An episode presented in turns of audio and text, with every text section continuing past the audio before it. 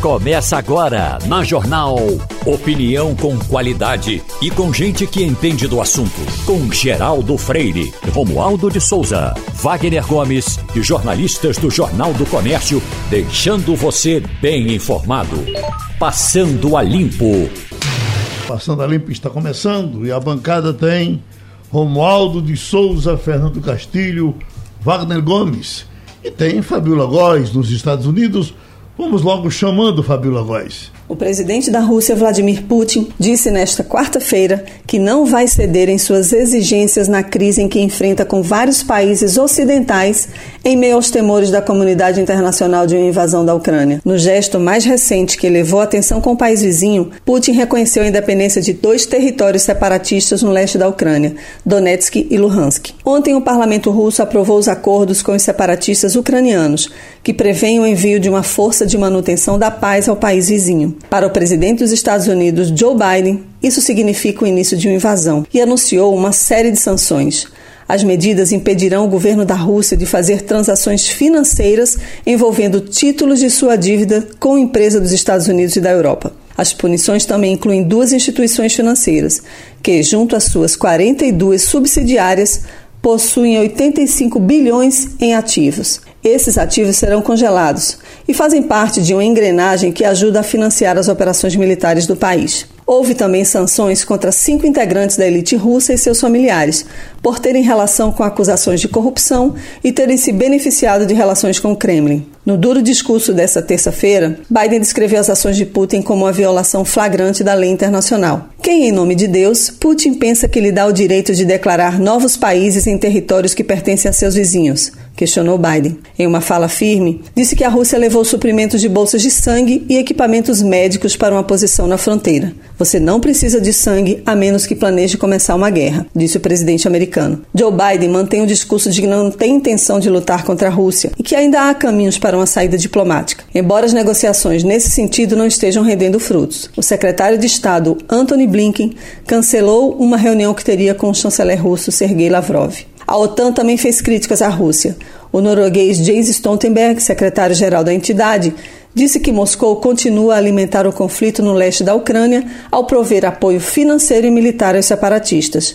E também está tentando encenar um pretexto para invadir a Ucrânia de novo. Já Antônio Guterres, secretário-geral da ONU, disse que os princípios da Carta da ONU devem ser aplicados de forma integral e não seletiva. Também defendeu que o reconhecimento de Putin das áreas separatistas é uma violação da integridade territorial e da soberania da Ucrânia. Desde novembro, Putin tem concentrado tropas em exercícios militares em torno da Ucrânia com 150 mil soldados. Moscou nega que irá invadir o país. A questão é até onde esses militares irão. Se ficarão apenas nas áreas já sob controle rebelde ou se os ajudarão a conquistar ainda mais partes da Ucrânia. Fabiola Góes, correspondente da Rádio Jornal, em Washington. Bom, Fabiola Góes traz o lado mais direto, mais terrível do, do movimento e tem os efeitos colaterais de tudo isso para a gente que está aqui.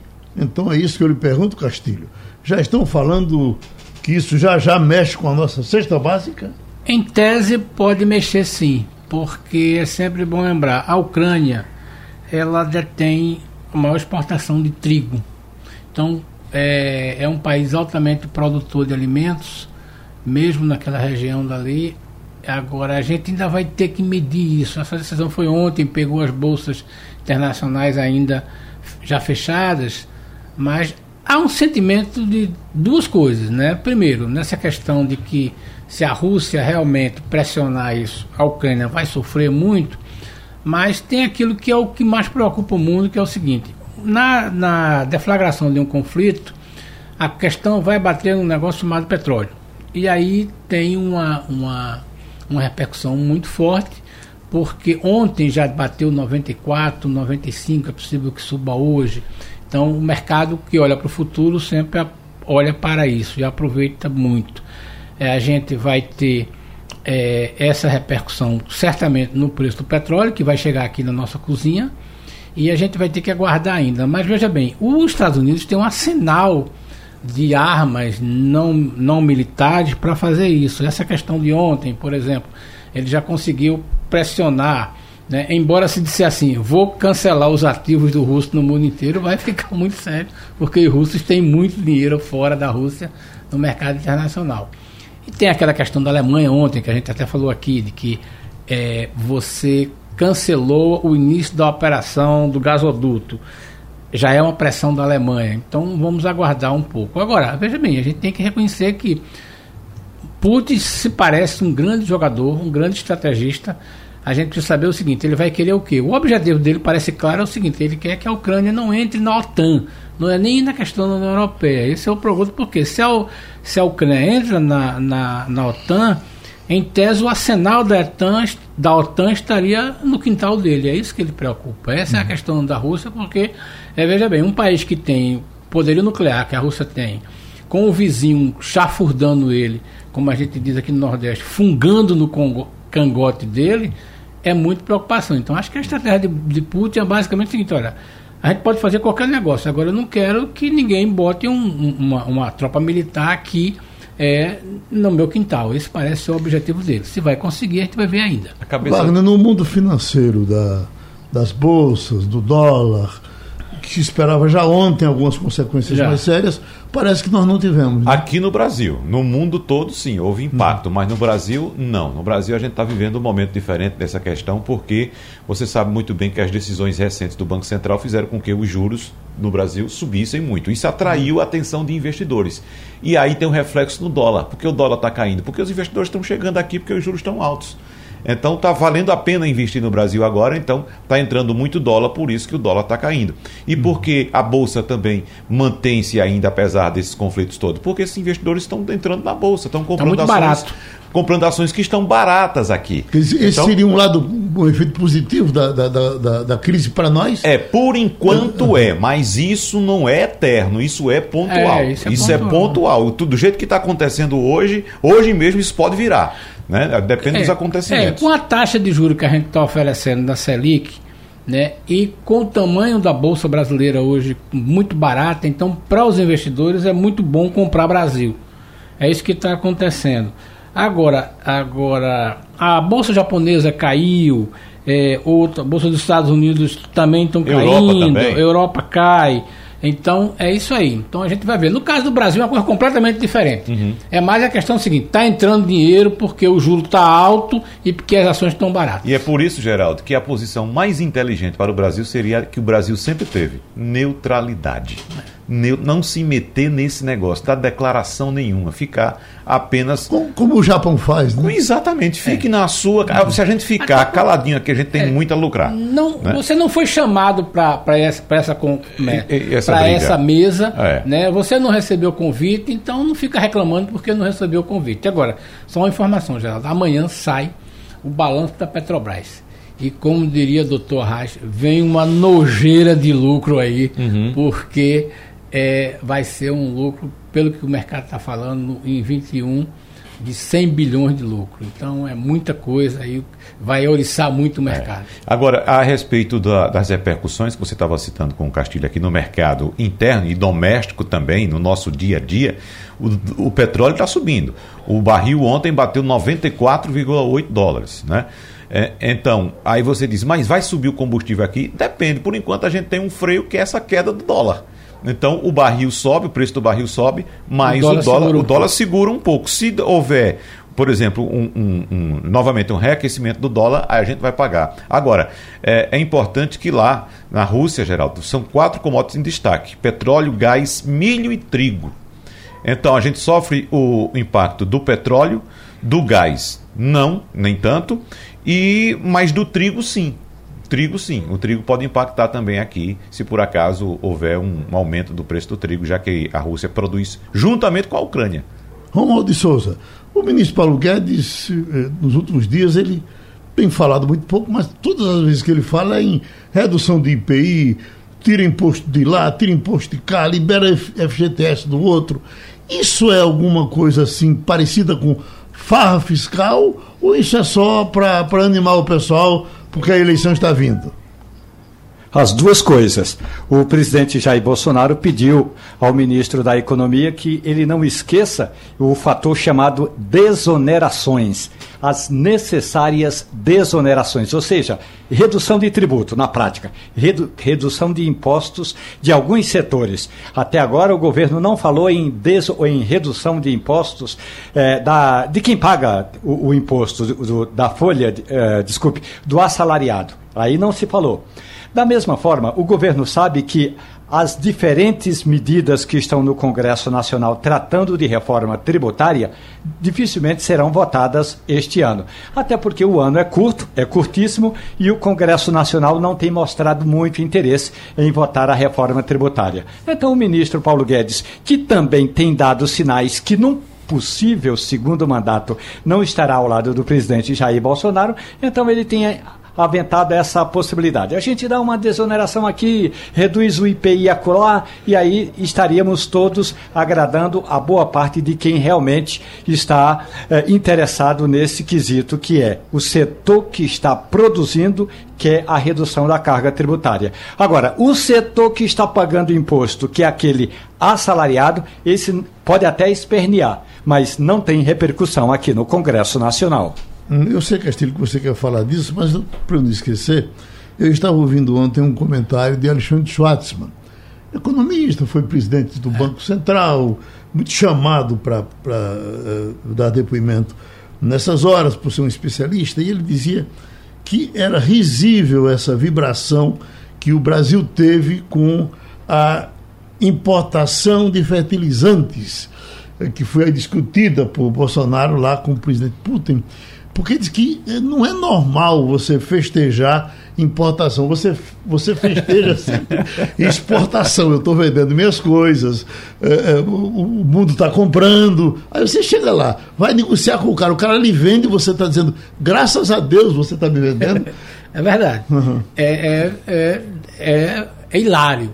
Mas é aquela história. Como diz aquela música do sertanejo, que eu não sei o nome do cantor, é o que tem para hoje. Uhum. Então mas eu queria fazer um, um complemento daquilo que o Romualdo disse sobre essa questão do Paulo Guedes. A sensação que eu tenho, Geraldo, é que Paulo Guedes vê alguns fundos e alguns é, impostos como uma grande pia de água benta em que qualquer pessoa vai, mete o dedo e tira um pouquinho. No caso do FGTS, a sensação que eu tenho é que ele tem uma fixação em torrar o FGTS. Olha, o FGTS é um patrimônio do trabalhador pago pelas empresas que serve basicamente para duas coisas: pagar a indenização de, das multas rescisórias no, na hora da demissão e financiar a indústria da construção civil. Quando ele assumiu, a proposta dele era de simplesmente torrar o FGTS. Ele queria liberar o FGTS. Ora, liberar o FGTS significa o seguinte: você vai jogar na mão dos bancos 120 bilhões. Aí o, o Congresso se organizou e disse: deixa de lezer, esse tipo de coisa não funciona. Mas ele continuou tentando, conseguiu uma liberaçãozinha no, na questão da, da Covid e agora está tentando isso. Veja bem, fala, o, o argumento.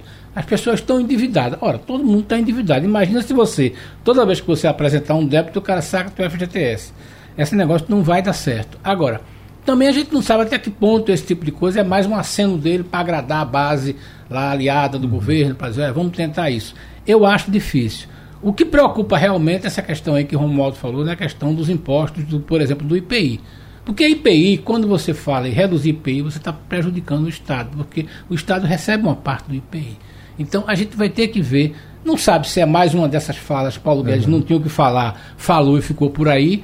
O que está preocupando realmente os empresários é o seguinte: é que Paulo Guedes também anunciou há 15 dias que ia liberar 100 bilhões para o mercado. Pequena empresa, né? Era. Uhum. Sabe o que é, que é? Renegociação. Lembra daqueles empréstimos que o pessoal tomou na crise, das empresas, tudinho, né, o Pronamp, aqueles outros projetos, ProEC? As pessoas não estão conseguindo pagar. O Castilho... Aí ele quer o seguinte: não, vou lançar um programa que você renegocia a dívida. Você continua uhum. devendo, mas ganha prazo. Logo no começo do governo, eh, tinha uma ideia que ele falava assim de forma aberta e, e, e jogava para a plateia. De, por exemplo, ia ter uma, ele tinha um, um plano que reduziria o preço do gás, esse gás de cozinha, é. a 50% é verdade. não é, do que era pago naquele tempo. E o gás só fez subir. Né? Só fez subir. Porque não funciona, veja bem. É, é, dinheiro não aguenta desaforo de ninguém. Então é aquela história. Se você quer fazer a questão do gás, se for uma decisão de governo, dizer assim, olha, nós vamos tomar a decisão de subsidiar o gás para as famílias de baixa renda. Se você fizesse, por exemplo, doar um bujão de. É, pa, é, botasse na conta do pessoal do Bolsa Família um botijão de gás, você atenderia a mais de 40 milhões de pessoas. Isso é uma medida boa. Mas os caras ficam inventando coisas. Uhum. E eu fico preocupado também, Castilho, com a situação dos municípios. Porque é. você citou aí essa ideia de redução do IPI. E muitos municípios do Brasil sobrevivem do FPM, PM, que é o Fundo é de Participação Municipal, que é formado pelo Imposto de Renda e pelo IPI.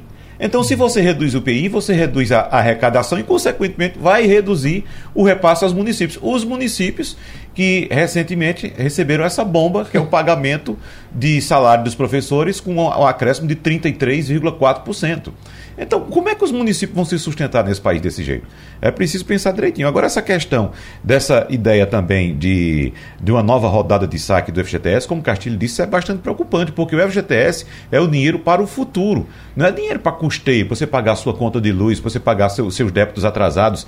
Daqui a pouco você dá, vai terminar a sua, sua vida laboral e não vai ter o dinheirinho para você realizar um sonho maior, que é, como, por exemplo, comprar a sua casa própria. É, se né? você tira muito dinheiro do fundo, Exatamente. vai ficando, né? É. Fechamos esse bloco, Romualdo? Vamos falar em fundo? Pois não, Romualdo? Rapidamente, tem um debate na equipe econômica, Castilho, que essa, essa questão vai incomodar muita gente, que é o governo está fazendo um estudo para levar aos bancos a possibilidade das famílias que recebem hoje o Auxílio Brasil poderem usar o Auxílio Brasil como eh, garantia e participar de um programa de, é, de dinheiro consignado, consignado, empréstimo consignado, tendo o Auxílio Brasil como garantia. Se isso passar, acabou-se o programa social, acabou-se a necessidade de um dia o programa social deixar de existir porque as pessoas saíram do programa social. Vão ficar devendo. E lembrando que, como a taxa de juros está muito alta, a, o crédito consignado hoje está na faixa de 25%, 30% ao ano. Então, esse negócio é muito bom para o banco. Estamos com o secretário de Turismo, Rodrigo Novaes, conversar um pouco com ele sobre esse carnaval que está chegando aí. E, doutor Rodrigo, é absolutamente chocante, porque com o secretário de, de Turismo, de cultura, de festas. A gente quer falar de festas. Como é que vai ser o desfile disso, o desfile daquilo. E aí, neste caso, temos que falar de, em, em, não ter festa. É mesmo que chamar o general e não falar de guerra com ele. Mas vamos falar então da, da, da, das dificuldades que estamos enfrentando e até que ponto, se vai haver alguma flexibilização, não tem mais jeito, não dá tempo, nos diga. Amigo Geraldo, queria lhe cumprimentar, cumprimentar Wagner, Romualdo, Fernando, todos aí, todos da Rádio Jornal. Um prazer muito grande falar contigo mais uma vez. De fato, Geraldo, um momento difícil, delicado. É, passado também não tivemos carnaval, esse ano mais uma vez. Não tivemos também São João, festejo junino em 2020 e 2021, portanto vamos acumulando aí as duas principais festas de Pernambuco sem poder acontecer. A gente sabe o impacto que isso tem para a cultura, né? O, o, artista ele recebe o auxílio que o governo está dando, mas o que o, o que o artista gostaria de fazer era estar em cima do palco, se apresentando, ele vive do público, e, e isso realmente é algo que nos toca muito e nos choca. Mas não há dúvida nenhuma, Geraldo, de que a decisão, nesse momento que a gente está vivendo, que a gente viveu no ano passado, não podia ser diferente. O momento ainda se, se pede cautela, se pede cuidado, né? A gente tinha aí, é, na última semana, uma ocupação da, da UTI aí de mais de 90%. O número de casos né, com a disseminação é, relâmpago, muito rápida, afetando a todos de uma vez só. E isso exigiu que o governo do Estado, por responsabilidade, tomasse a medida de poder cancelar o carnaval. Então, as festividades hoje elas podem acontecer em até 500 pessoas, sendo 300 pessoas em locais fechados, 500 pessoas em local aberto mas no período do carnaval, do dia 25 de fevereiro ao dia 1 de março, ela não poderá acontecer é, em nenhuma hipótese, né, em nenhum número. Os bares e restaurantes eles poderão continuar funcionando, inclusive com a apresentação de bandas, mas sem a área do dancing.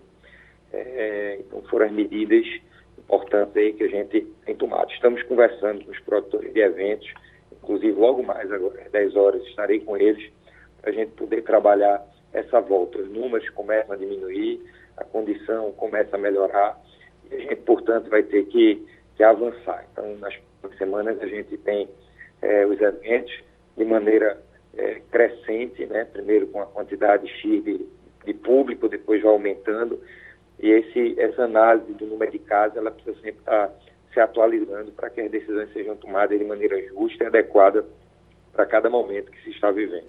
Wagner? Secretário, eu ouvi uma declaração interessante de um empresário do setor hoteleiro esta semana, aqui mesmo na Rádio Jornal, dizendo: olha, é melhor que a gente não tenha um carnaval do que que a gente uh, tente fazer um carnaval e acabe prejudicando as outras festas. Nós temos ainda adiante o, a, a Semana Santa e, evidentemente, o São João. Com qual expectativa o senhor trabalha para que esses eventos possam ser realizados, os próximos, no caso, Semana Santa e São João? Olha só, isso tudo é muito é, imprevisível. Né? A gente, no ano passado, final do ano, a gente estava achando que as coisas estavam resolvidas, a vacinação se ampliando, a gente não via mais o número de casos é, significativos e a gente entendia que a coisa estava superada.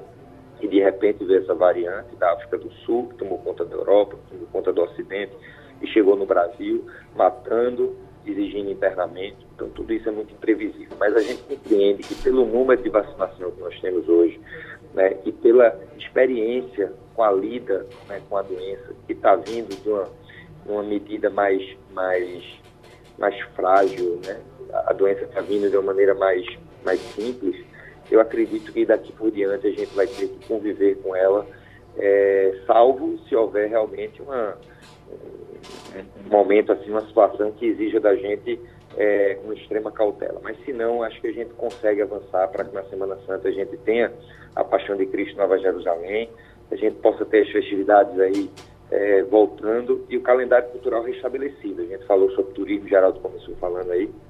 É, o calendário cultural é um ativo muito importante para o turismo Pernambuco. A gente movimenta aqui, tem injetado quase 2 bilhões de reais na economia durante o período do carnaval. São é, 2,3 é, bilhões a receita turística. É, fluxo de turistas, a gente recebeu quase 2 milhões de turistas, 1 milhão e 900 mil turistas, né, que gastam é, individualmente mais de quase 300 reais por dia. Os brasileiros ficam oito dias, os estrangeiros passam 15 dias em Pernambuco. Então, é um momento muito importante para o turismo e para a economia também. Então, é importante que a gente possa voltar às festividades culturais, para que a gente possa também voltar a gerar renda, gerar emprego para o nosso povo, mas com os olhos voltados para a doença também. Caso a gente tenha aí uma situação que exija medidas mais, mais restritas, essas medidas terão que ser lançadas para que a gente possa evitar mortes. Ô secretário, uh, o que se diz é que os municípios tem muito como uh, poder de decisão nesse tipo de, de, evento. Então você tem, por exemplo, uh, um carnaval de pesqueira, a nossa querida pesqueira, que é realmente um carnaval de multidão.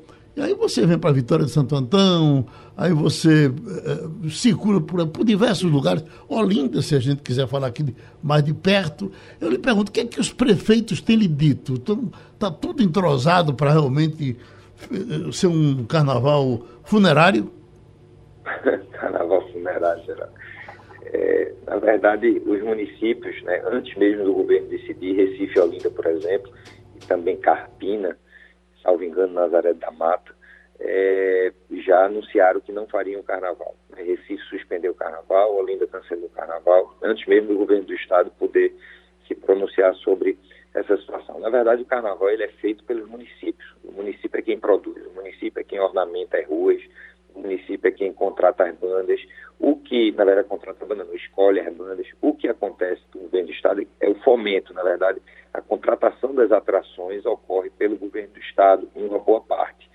Então, eh, os municípios também são conscientes de que não poderão realizar o carnaval.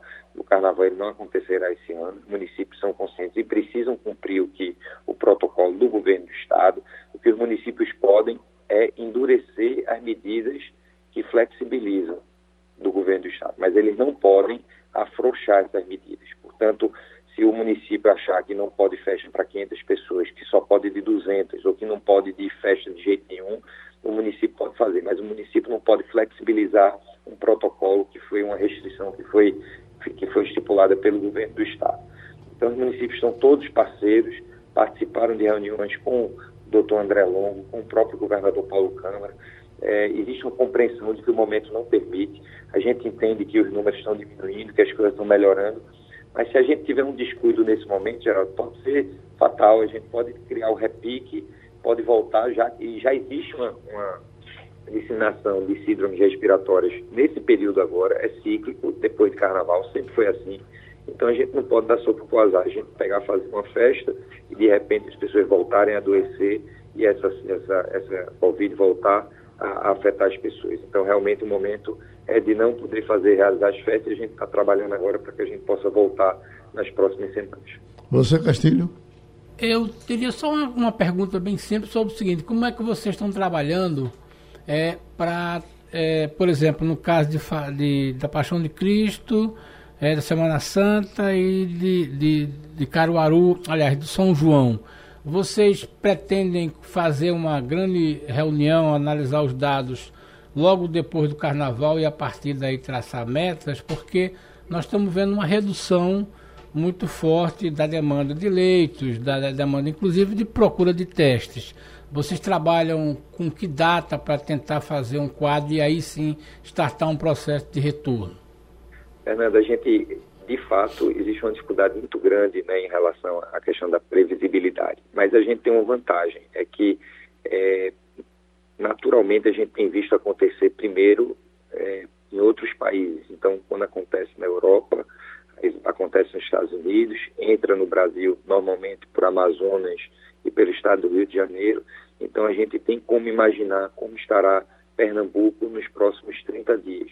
O que a gente vê na Europa, o que a gente vê nos Estados Unidos uma diminuição do número de casos. Então isso dá uma previsão a gente de poder imaginar que nos próximos 30, 40 dias, caso não haja nenhuma novidade, a gente esteja aí com uma situação é, mais tranquila. Então, é, dá para a gente prever, por exemplo, a realização da Paixão de Cristo, Nova Jerusalém, que já, já tem aí daqui 40 dias, daqui 30 e poucos dias.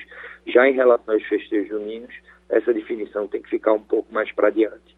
Então a gente espera aí análise desses números, existe um comitê de Covid, Secretaria de Planejamento, o doutor André né, faz esse monitoramento dia a dia do que acontece em Pernambuco, mas o que acontece também no mundo, e a gente fica atento para que as decisões possam ser tomadas da melhor maneira. Então, em relação à Paixão de Cristo Nova Jerusalém, é, eu enxergo que não haverá dificuldade, tendo em vista a proximidade e a, a, a onda né, que vem diminuindo, né, o, o, grau, o gráfico que vem sendo decrescente aí nas últimas semanas, na verdade na última semana.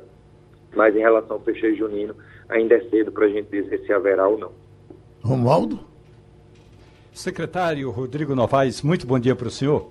Imaginemos o seguinte: hoje o ouvinte tem um bar, um restaurante, e ele coloca diariamente, nos fins de semana, uma música ao vivo. Imaginemos uma bandinha de forró.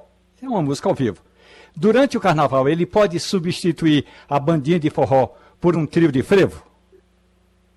Ele pode. A gente não escolhe o ritmo, né? É, o modo.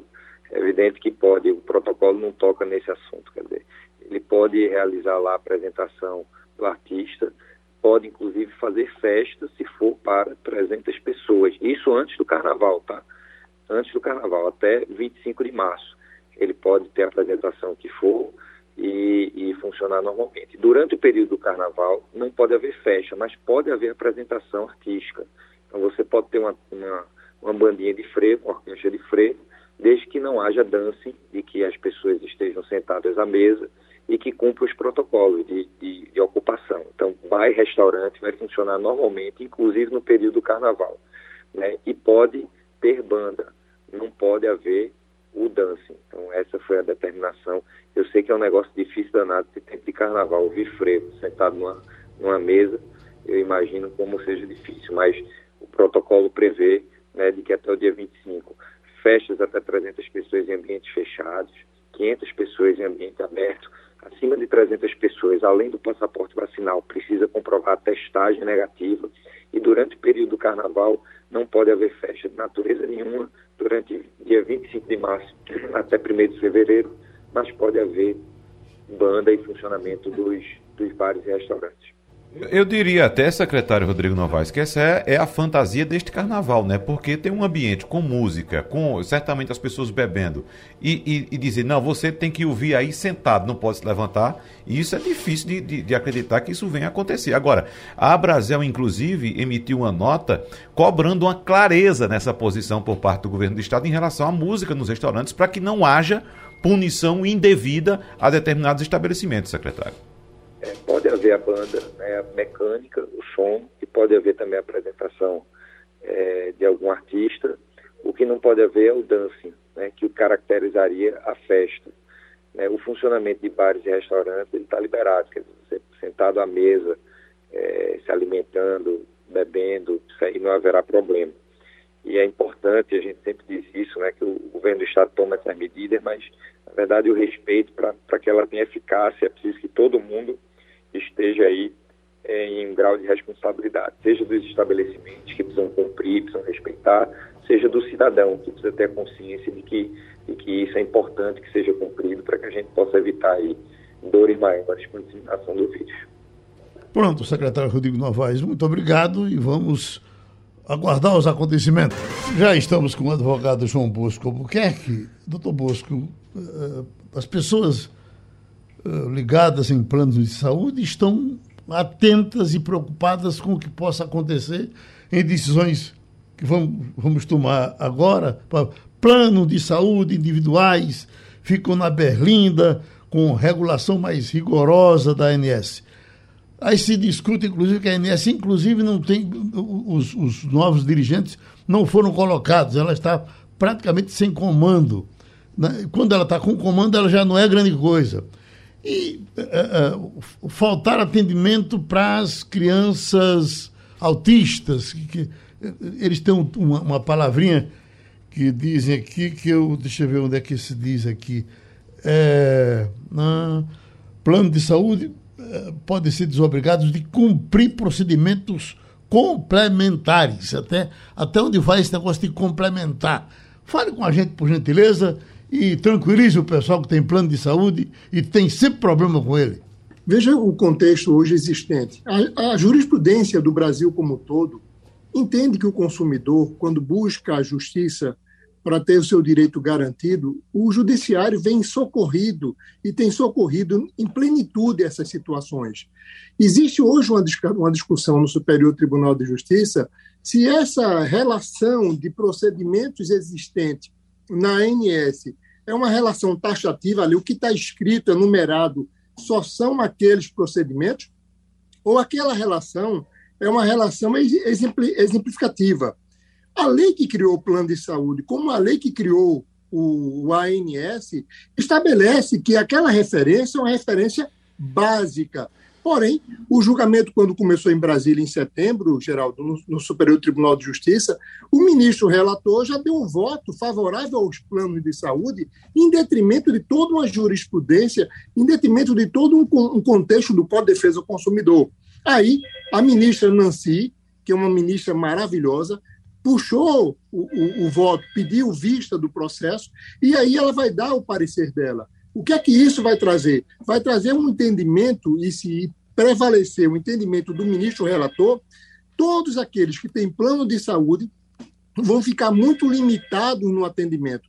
Vão ficar esse papel que você diz, essas coberturas de terapias, cobertura de procedimentos especiais, vão ser negados, vão ser negados. E vai também interferir, Geraldo, nos processos hoje que existe um volume gigantesco no Brasil de processos de consumidores contra plano de saúde. Então, é importante essa decisão como um todo, porque muitas vezes os procedimentos, o médico é que decide, o médico é que pede tal procedimento, tal tratamento, e o plano de saúde nega a todo custo, em detrimento da opinião do médico que conhece o paciente, Geraldo. O Romualdo em Brasília. Muito bom dia para o senhor. João Bosco. A questão toda é que a agência está, como disse o Geraldo, é, desmantelada. E as últimas decisões tomadas é, não favorecem, quer dizer, a questão não é apenas favorecer, elas, ela não leva em conta decisões, inclusive que passam pelo Superior Tribunal de Justiça, que dizem que o, os planos individuais aqueles planos digamos, caseiros que você faz em casa, que não tem o vínculo com a, emprega, com a empresa, que esses planos praticamente estão é, à, deriva, não tem uma proteção, não tem ninguém que fale em favor de quem tem um plano desses. Oi, caiu? Pô, então vamos lá. Você veja, não é, Castilho, essa é. relação entre, entre plano de saúde e as pessoas, e, e, e entre, entre, o cliente e o, e o, e o proprietário, é uma, é uma briga permanente, eterna. Cruel. Porque hoje a gente está em torno assim de 48, 49 milhões de pessoas que estão assistidas para os planos, e esses planos individuais são menos de 8 milhões. São 8 milhões de pessoas que têm um plano pessoa física, contrataram no passado que não conseguem melhorar. É uma situação dramática porque simplesmente a sensação que passa para o consumidor e que a ANS foi capturada pelos gestores de plano de saúde e que basicamente atende aquilo que as demandas que vêm das empresas, não uhum. do, do, do, segurado. Mas vamos ouvir o doutor. O seu, o seu retorno, doutor. Ô, ô Geraldo, é. esse, esse, é um contexto que nós temos que entender o seguinte: a ANS ela, ela encontra-se abandonada, porém, a lei que a criou não estabelece que ela tenha essa autonomia. Se, por um acaso, o Superior Tribunal de Justiça julgar, é, estabelecendo a, a, essa, essa norma agora da taxatividade de, da, dos procedimentos, o, o, o, Judiciário vai dar um poder que a ANS não possui. A, a, lei não, não garante a ela, o procedimento é de cobertura básica. E o mais importante ainda, Geraldo, eu entendo, diante do histórico, do, do histórico dos, dos julgados tanto no Superior Tribunal de Justiça, que é uma divergência hoje existente, como também no histórico nos judiciais estaduais como um todo, essa decisão de, de taxativo não vai passar de forma alguma. A, a, a ministra vai conduzir, essa ministra Nancy Angrebe, vai, vai conduzir o procedimento do, do, do voto dela, o voto dela vai ser de extrema importância, porque o voto dela vai trazer a, a, a, mostrar a realidade dos consumidores que precisam de tratamento e que são negados esse tratamento pelo plano de saúde, dos consumidores que precisam de tratamentos especiais e, e também são essa cobertura precisa é, estabelecer. Se modifica essa decisão conforme o, o, voto do relator, Geraldo, vai mudar toda a jurisprudência dos tribunais do Brasil como um todo. E isso vai afetar, sim, aos consumidores. Os consumidores são mais prejudicados, porque todos irão procurar agora o SUS, porque os procedimentos ali existentes são procedimentos mínimos, básicos, e não pode prevalecer uma, uma, uma, decisão que só protege o mais forte, e nesse caso são as seguradoras de plano de saúde. Essa, essa decisão, é, esse julgamento de hoje, é extremamente importante, mas eu acredito, Geraldo, que essa, é, é, essa cobertura é, taxativa não vai ficar, e sim é, é, é, meramente exemplificativa a cobertura para os consumidores. Oi, Fábio. Eu só quero ressaltar aqui, doutor João Bosco, um recado que o senhor já deu várias vezes, um alerta que o senhor já fez inúmeras vezes, que é de as pessoas lerem os contratos. Né? O, o cidadão sai na ansiedade de ter um plano de saúde de qualquer jeito e simplesmente olha o preço. Esse cabo do meu bolso eu vou pagar. E às vezes não sabe nem o que está pagando, nem o que está contratando tratando. Então, se puder, evidentemente, ter ajuda de alguém que tenha o conhecimento ou, se possivelmente, um advogado, melhor ainda, para que, antes de fechar o negócio, lê o contrato e saber o que está comprando, doutor João Bosco. Perfeito, mas Wagner, é importante que as pessoas leiam o contrato, mas é mais importante ainda que o cidadão procure o judiciário. O, o judiciário ele vem, ele tem corrigido essas aberrações dos planos de saúde que interferem no posicionamento do médico. O médico determina um procedimento, um, um, um equipamento, um, um, um, sei lá, um, um, determinado procedimento cirúrgico, e o plano de saúde, por economia, ela quer cortar. O plano de saúde não, não conhece o paciente, ele precisa ou não desse material ou daquele outro material. O, o que busca o consumidor, primeiro é ter cuidado na hora de assinar. E quando o plano negar, não, não tenha medo de ingressar na justiça. O judiciário vem corrigindo essas aberrações. Agora, essa decisão que era pacífica no tribunal, no Superior Tribunal de Justiça, hoje ela está dividida e traz esse julgamento, vai só matar e vai encerrar essa discussão, como foi antigamente os bancos que não queriam se incorporar aos, aos, ao Código de Defesa do Consumidor. O banco queria fazer o que quisesse. E não é assim. Então é importante que as pessoas fiquem atentas.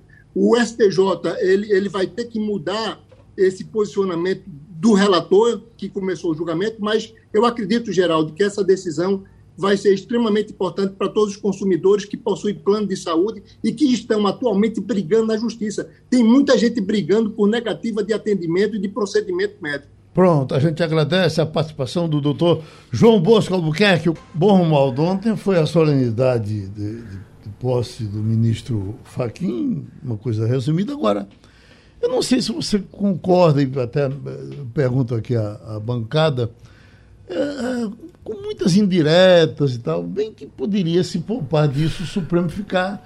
Bom, quando você, se for provocado, se for uh, encostado na parede, não ir para a parede, reagir. Mas, ultimamente, o, um reme-reme. o ministro saiu batendo, não é? o, o, o Barroso saiu batendo.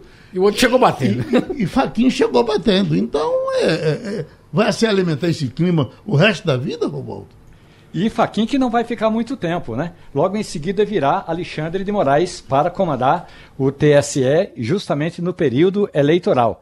Há especialistas que dizem que aqueles discursos ontem é, são discursos é, que não levam a nada.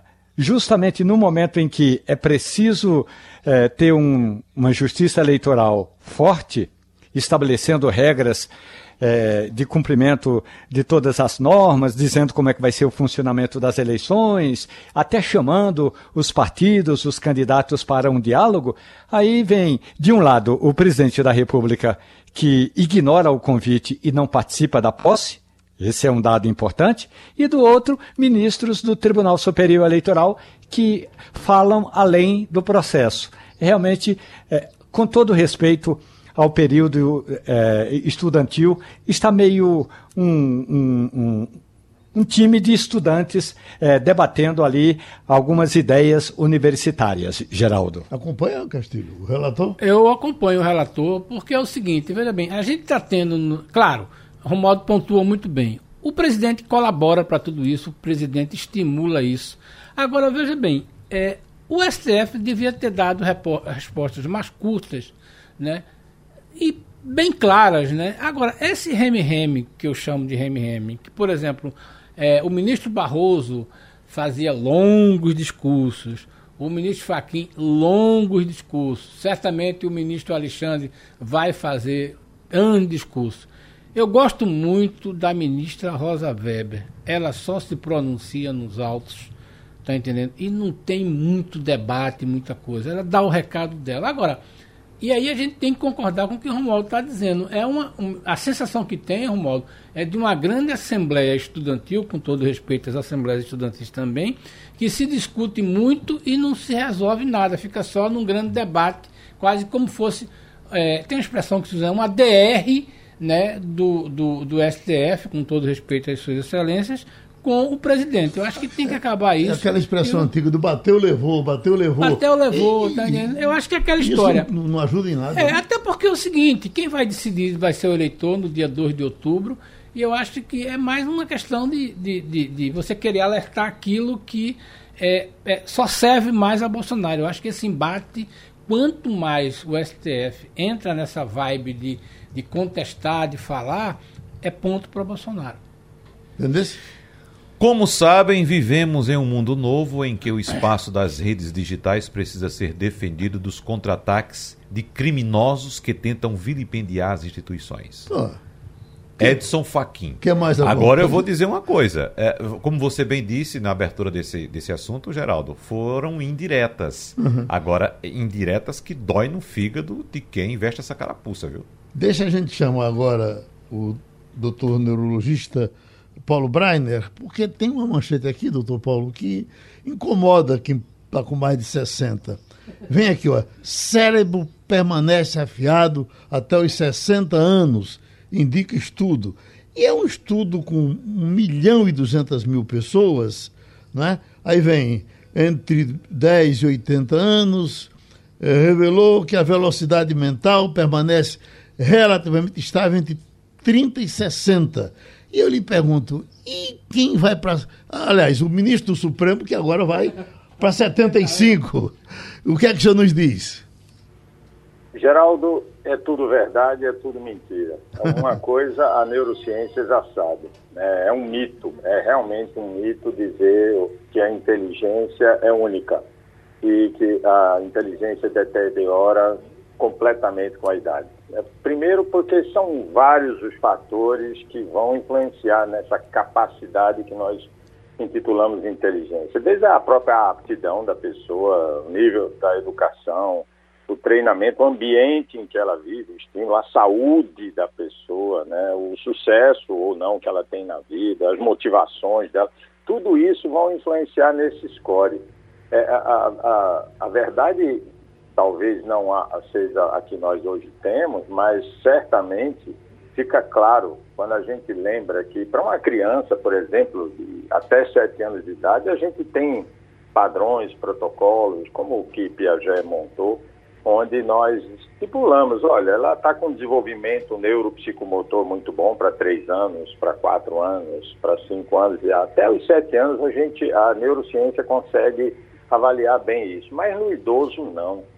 No idoso, nós temos vários fatores esses, como eu citei, que vão influenciar nessa capacidade de tomada de decisão, porque é assim que nós avaliamos, como esse estudo fez, a inteligência, né? a capacidade de tomar a decisão. Eu, é, eu vou fazer isso ou eu vou fazer aquilo, ou eu não vou fazer nada, ou eu vou continuar fazendo o que eu estou fazendo e por que eu tomei essa decisão ou não decisão. Isso é que a ciência se debruça há muito tempo, na verdade, há mais de 50 anos que esse é um assunto bem discutido nas publicações científicas. Ô, Wagner, no Oi. nosso meio sempre se dizia com muito orgulho que Roberto Marinho fundou a Rede Globo com 60 anos de idade. Uhum. Exatamente. Bom, é, é mais ou menos nesse sentido que eu quero perguntar ao doutor Paulo Breiner, Geraldo, porque é o seguinte, eu ainda tenho mais de uma década pela frente para chegar aos meus 60, mas meus músculos, doutor Paulo, não respondem mais como respondia aos 18, aos 20 anos de idade, mesmo que eu fosse um atleta profissional, na idade que eu estou, não responderia mais como há 20, 30 anos atrás. Mas e meu cérebro? Eu sinto que hoje ele está bem melhor do que quando eu tinha 18, 20 anos. Se eu continuar nessa atividade, lendo, estudando, pensando, imaginando, meu cérebro chega melhor aos 60, 70 anos de idade? Ah, você está num excelente caminho, mas lembre-se que precisamos, além do nosso cérebro, da execução da tarefa, né?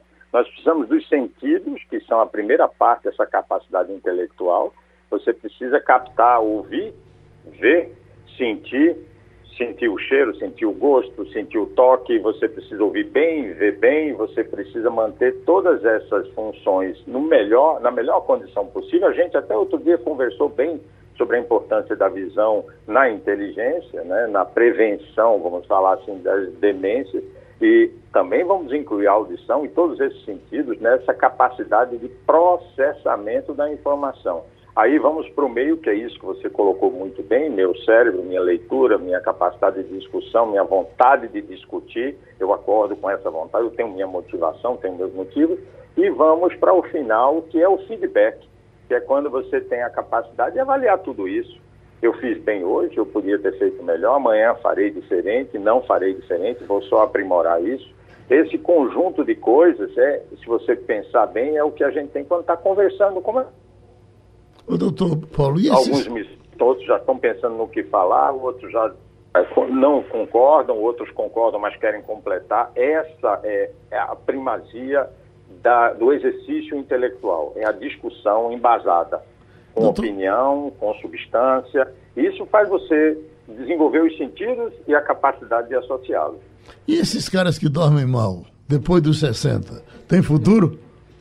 Um futuro pior do que o que dorme bem, Geraldo. O sono cada vez mais é objeto de estudo. Ele deixou a pauta de coitadinho, de vítima, a pessoa está estressada e dorme mal, e hoje a gente trabalha muito assim, vamos ajudar essa pessoa a dormir para que ela viva melhor, para que a memória dela melhore. Então, preservar o sono, principalmente na época da pandemia, né, como nós ainda estamos, é, preservar o sono por conta dos, da luz azul, né, dos aparelhos de tela, dos estresses, tran, do transtorno de ansiedade, que alguns estudos apontam um aumento de até 20 vezes em de, determinadas camadas sociais.